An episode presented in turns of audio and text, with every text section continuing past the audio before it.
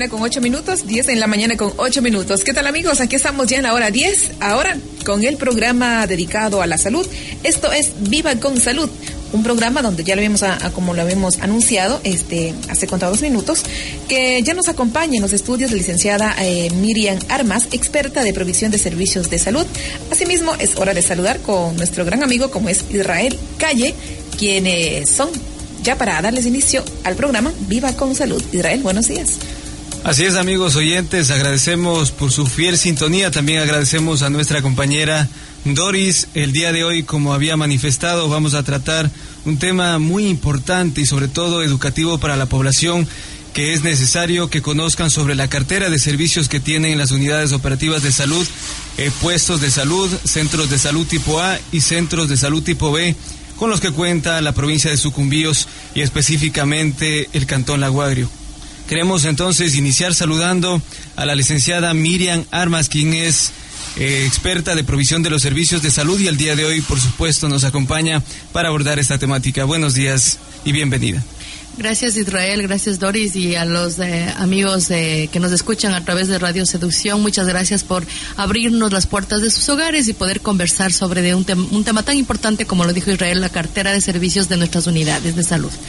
Licenciada, iniciemos explicando eh, cómo se dividen, cuál es la tipología de los centros de salud, específicamente de los que se cuentan aquí en la provincia de Sucumbíos. Bueno, Israel, eh, decir a la comunidad que nos escucha que el Ministerio de Salud Pública divide la atención de salud en varios niveles. En nuestra provincia tenemos el segundo nivel de atención, que son los hospitales, el Hospital Básico en Chuyupini y nuestro Hospital General aquí en, en Lago Agrio, en Nueva Loja.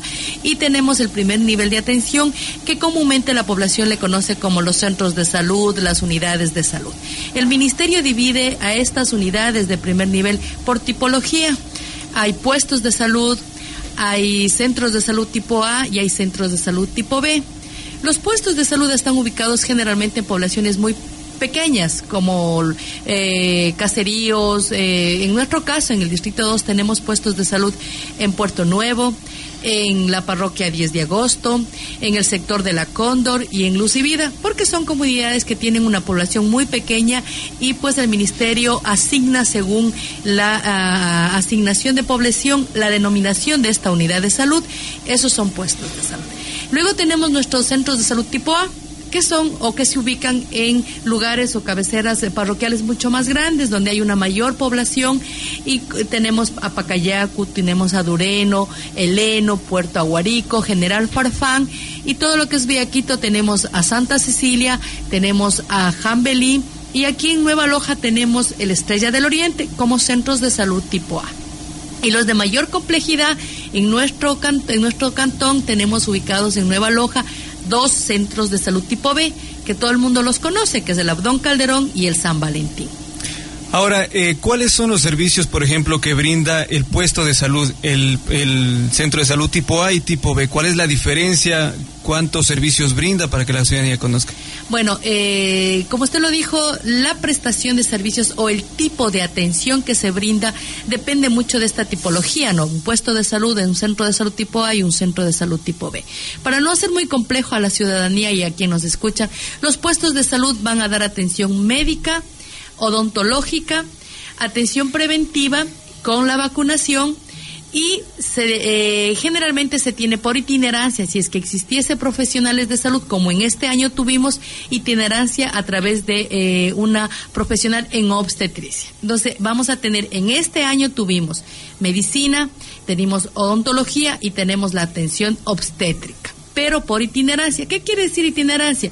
Va un determinado día esta profesional a esta unidad de salud, de acuerdo a cómo se planifique con las autoridades locales, con eh, las unidades de salud, y ellos comunican a la ciudadanía que el un determinado día va la obstetra. Y tenemos toda la atención preventiva, ¿no? Como es vacunación, como es eh, la atención eh, preventiva, la educación preventiva. Eso generalmente es en los puestos de salud y la entrega de forma gratuita a la ciudadanía, porque para el Estado tiene un costo de lo que es medicamentos. Eh, buenos días, licenciada. En cuanto hablamos eh, en los centros de salud, por ejemplo, ¿qué pasa en, en cuanto si llegará una emergencia en cuanto a transferencias? Bueno, eh, nosotros como Ministerio de Salud Pública se articuló que todo lo que es atención de emergencias hay un ente rector, que es el ECU 911, que articula todas las instituciones que de una u otra forma tienen la obligación o la competencia de dar respuesta. En este caso, nuestro personal tiene eh, la competencia de atender urgencias en las unidades de salud nuestras, porque no todas, no son de 24 horas, son solamente de 8 horas, y en el caso de los centros de salud tipo B, 12 horas. Y en el caso de emergencia, cuando el paciente llegó a la unidad, este es estabilizado y el personal de salud coordina con el ECU para que sea transferido de forma urgente o si no, a una consulta médica en el segundo nivel con el transporte secundario. Licenciada, en este aspecto, por ejemplo, se tiene conocimiento eh, en cuanto tiene que ver a los, a los centros, a los centros de, de salud. Por ejemplo, en, hay ocasiones que el médico reside allí y hay una confusión ante la sociedad, donde dicen, no, el médico atiende ahí, llega una emergencia en la hora de la noche y no le atiende. ¿Está en la obligación de ese médico que reside en el centro de salud atender estas emergencias? No, la ley no le obliga a que los profesionales así vivan en las residencias de las unidades operativas, ellos tengan que atender las emergencias fuera de la jornada laboral. Sin embargo, hay profesionales que eh, por estar ahí eh, de una manera voluntaria la atienden. Pero en nuestras unidades de salud eh, solo vive en Endureno y en General Farfán el personal, ahí en Jambeli, pero el resto no. De todas maneras, lo que nosotros queremos dar a conocer a la población, que entienda que las unidades de primer nivel no tienen competencia para atender 24 horas. ¿Por qué? Si nosotros recordemos que nuestra provincia desde el año 2014 tiene cero muertes maternas. ¿Y por qué es? porque antes se atendía partos en las unidades de salud y muchas veces los profesionales no es que no estén capacitados. De pronto llega un parto complicado, esta mujer embarazada no se hizo controles adecuados, es una adolescente, eh, cualquier otro eh, factor que pone en riesgo la vida de esta paciente que difícilmente en, una primera atención el profesional pueda identificar y lo que provocó puede ser una muerte. Por esa situación, el Ministerio, a través de la estrategia de disminución de muerte, de la disminución de, eh, de la mortalidad materna, indicó y señaló que las únicas unidades de salud que están capacitadas y por equipamiento y por tipo de profesionales son los centros de salud tipo C en el primer nivel y los eh, todas las unidades de segundo nivel. Y por eso es que nuestra provincia, aunque la gente de pronto sienta como un choque, nosotros no tenemos muerte materna y especialmente en nuestro distrito desde el año 2014. Es porque eh, se ubica las prestaciones de servicio en el nivel que le corresponde. Licenciada, ¿Cuál es el procedimiento que debe seguir la población para acceder a las citas médicas? Bueno, hay varios mecanismos, Israel. La población antes estaba acostumbrada y hasta ahora, y por eso inclusive todavía tenemos dificultad en que la población entienda que no podemos ir directamente a un segundo nivel sin haber entrado al sistema que son las unidades de primer nivel. Hay varios mecanismos por el cual se agenda las unidades tienen el 171, que es eh, a, través del contact center, llamada telefónica de forma gratuita y se solicita una consulta, puede ser médica, odontológica y obstétrica, y le asigna el contact center, el personal del contact center, la cita en la unidad más cercana a su domicilio, por adscripción que se llama. También hay por demanda espontánea y el momento que llegue a la unidad operativa, nuestro personal de admisiones le eh, autoagenda en el sistema para que se refleje una atención directa en una unidad de salud y el agendamiento eh, subsecuente, es decir, yo me hice atender, estoy embarazada y una consulta subsecuente, yo ya quedo agendado para el siguiente mes. Esos son los mecanismos por los cuales la población puede acceder a nuestras unidades de salud. Veo que tiene alguna alguna inquietud. Dígame, David. Eh, eh, sí, sí, licenciada. En ese aspecto, por ejemplo, ¿qué pasa cuando va al centro de salud y cuenta uno con el seguro del IES? Le dicen, ah, no, váyase, al, váyase allá, aquí no le podemos dar una transferencia. Bueno, lo que pasa es que a veces la población quiere que nosotros hagamos lo que ustedes quieren hablando como personal de salud. A veces le dicen, no, yo quiero que me dé la transferencia para el especialista. Y de pronto no amerita. Yo quiero que me dé la transferencia para irme al seguro social porque quiero un eco porque me duele el estómago. Generalmente el usuario le dice al médico qué es lo que quiere, no le permite que el médico tome la decisión a través del conocimiento, la experticia y las competencias que él tiene para definir. En este caso específico de su pregunta, cualquier usuario de cualquier sistema de aseguramiento puede acceder a la consulta en cualquier eh, institución prestadora de servicios de salud. Es decir, yo que no tengo ningún tipo de seguro puedo ir al ministerio, puedo ir a las instituciones del seguro y nosotros como instituciones prestadoras tenemos la obligación de atender. El cruce de cuentas que estamos realizando a través del planillaje lo hacemos internamente las instituciones, pero el usuario no puede estar eh, de una institución a otra. Todavía no es perfecto el sistema, Doris. Todavía hay complicaciones y es verdad. En nuestro caso, en nuestras unidades operativas, generalmente hay unidades como el Cóndor, que es el 100% de usuarios del Seguro Social Campesino y nosotros les atendemos sin ninguna dificultad y ellos también acceden al Seguro Social. En este sentido, nosotros le planillamos al Seguro Social este tipo de atenciones y ellos eh, devuelven ese dinero, hacen un cruce de cuentas y obviamente esa atención es cobrada del Ministerio al Seguro Social campesino. Dicen, en el caso de que, por ejemplo, un ciudadano haga una llamada al 171 y la cita se le agende para algún tiempo, digamos aproximadamente dos o tres semanas, ¿El ciudadano puede acercarse al centro de salud y solicitar una cita? Bueno, es complejo porque ya tiene una cita, es como en el Seguro Social, usted si tiene una cita no puede acceder nuevamente porque el sistema no le permite, ¿no? Es lo que debería hacer y de pronto si sabe que por demanda espontánea es mucho más fácil eh, la atención o más de forma más, más rápido, eh, lo que tiene que hacer es cancelar esa cita para poder acceder. Yo entiendo que la población a veces le molesta porque nos dice, ay, sí, son dos, tres meses, sí, e, es así inclusive, pero nuestro sistema es mucho más ágil que el Seguro Social. Eh, y, qué pena tener que decirle yo como usuaria, ¿no? Por ejemplo, yo tengo una próxima cita el 3 de enero del 2020 pero en nuestras unidades de salud la, eh, la cartera de servicios está para tres semanas. Hay unidades de salud como el Abdón Calderón por la demanda y por este proceso de fortalecimiento del primer nivel de atención que tenemos con el objetivo de disminuir la congestión en el área de emergencia, sí se nos está saturando los profesionales que tienen contact center. Sin embargo, nosotros, y usted eh, ha, sido testigo, Israel, que hemos hecho eh, incrementar en que todos los profesionales médicos estén en la mañana en el Abdón Calderón para descongestionar esta demanda o este autoagendamiento que se realiza el persona, la población hacia el área de emergencia. Hay que señalar a la población también que si yo tengo una emergencia no puedo llamar al contact center. Yo tengo que acudir a las unidades de salud a que me atiendan esa emergencia o en este caso al hospital. Pero si no es una emergencia, ¿el hospital qué hace? está regresando a nuestras unidades de salud a esta población a través del sistema de referencia con una hojita que se llama eh, es el formulario 053 y es el ah, eh, es de la, eh, la se, realiza la derivación de, de, este, eh, de, de, esta visita al segundo nivel. Entonces la población tiene que acercarse con este papelito y nosotros le vamos a atender si es atención. Urge, nuestro profesional, profesional tiene la obligación de atender, pero si es una consulta que el médico ya le vio en el hospital y le dicen tres días tiene una nueva consulta, se le agenda eh, de acuerdo a la disponibilidad de turnos que nosotros tengamos. Ahora, centrémonos en el tema del centro de salud eh, Abdón Calderón. Es un centro de salud tipo B. Este, ¿Cuáles son los servicios eh, que brinda y cuáles son, porque este tiene a diferencia del tipo A, tiene otros servicios eh, como por ejemplo el laboratorio clínico, también tiene la calificación de discapacidades. ¿Cómo pueden acceder la ciudadanía también a estos servicios? Como usted dijo, Israel, la diferencia entre un tipo B y un tipo A es el laboratorio.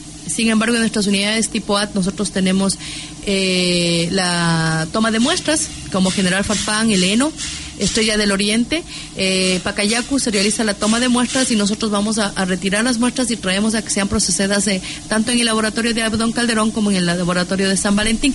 La diferencia del Abdón Calderón eh, por ser una unidad de mayor complejidad, la más compleja de nuestra red de servicios, es que tenemos ahí el puesto calificador. En el puesto calificador existe un equipo especializado, capacitado, eh, para que pueda él realizar la calificación de aquellas personas que tienen algún grado de discapacidad y puedan acceder a las diferentes ayudas técnicas dentro del programa de discapacidades como Ministerio de Salud Pública. Esa es la diferencia entre el San Valentín y el Abdón Caldrón. Y el resto de atenciones tiene todo, tiene atención médica, eh, tiene eh, los especialistas, y eso es lo que me olvidaba de, hacer énfasis, Israel, señalar a la, población que también tenemos especialistas. Nuestra señora directora, la obstetriz Gloria de Lozada, ha hecho mucho énfasis en hacer notar a la ciudadanía a través de varias reuniones, de varias entrevistas, de con los comités locales de salud, decirle y recordarle a la ciudadanía que nosotros tenemos especialistas, que son los médicos generales integrales, y nosotros tenemos en nuestro distrito siete especialistas, distribuidos por circuitos y ellos se encargan de atender a la población si es que el médico general en este caso eh, eh, necesita una referencia, el médico especialista de nuestras unidades de salud ratifica esa referencia, o si no, él lo trata.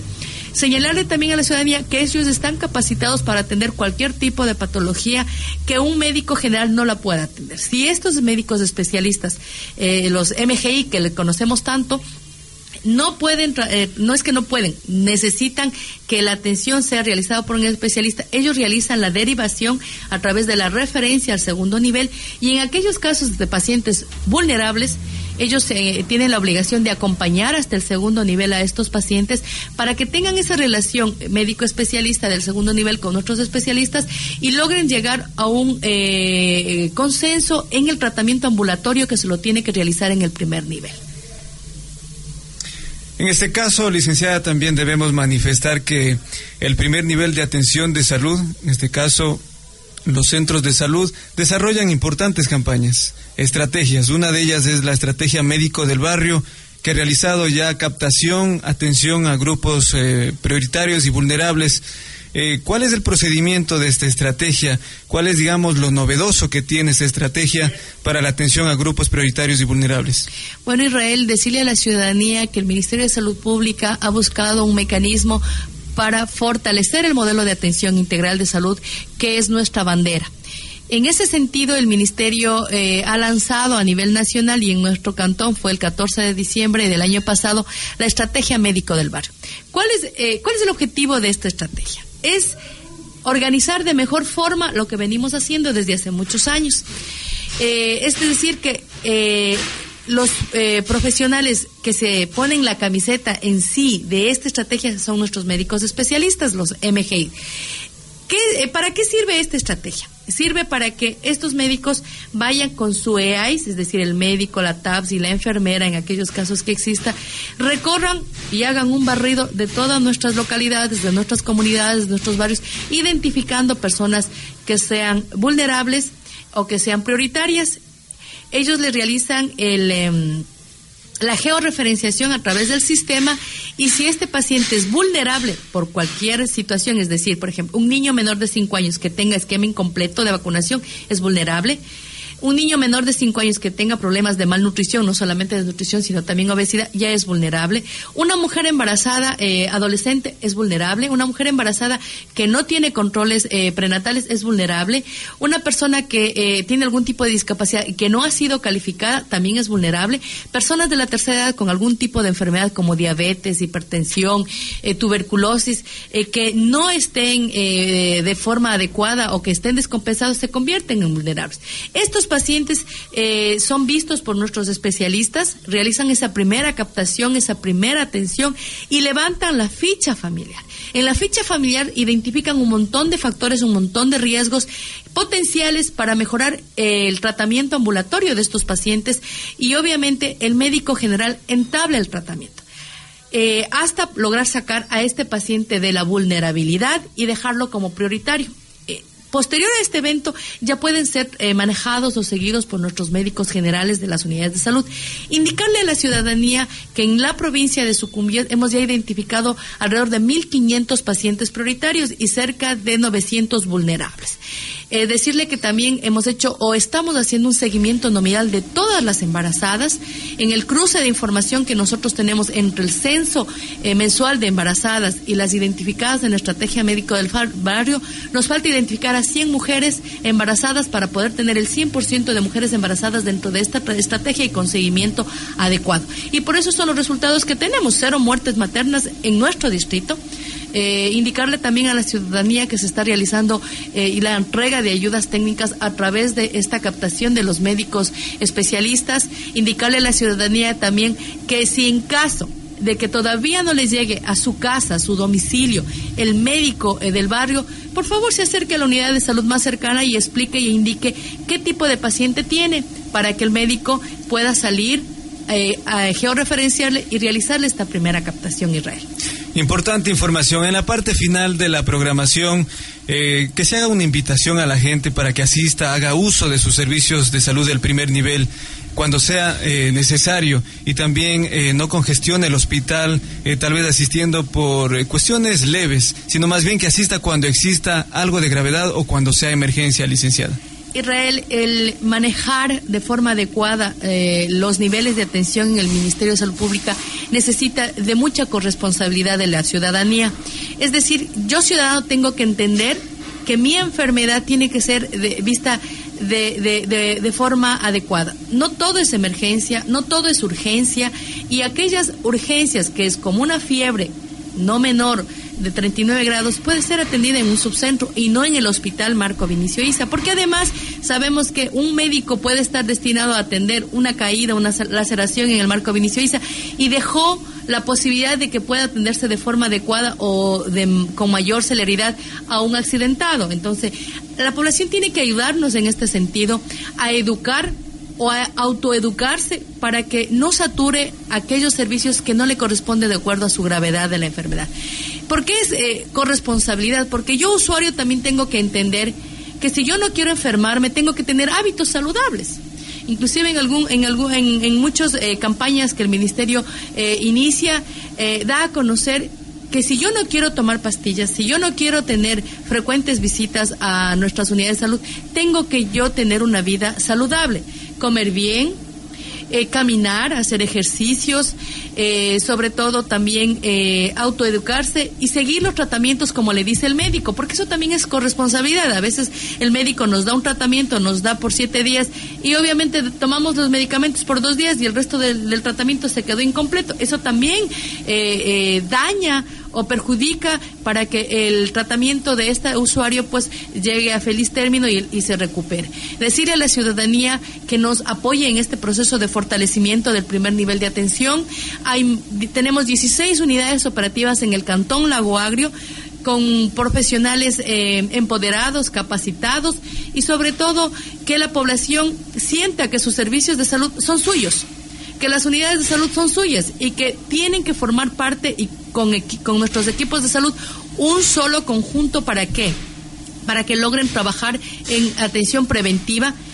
Nuestro modelo de atención prioriza la atención preventiva como un mecanismo de prevención y disminución de morbimortalidad en la población. Eso significa que si yo soy diabético, yo tengo que empoderarme y dejar de comer lo que me hace daño.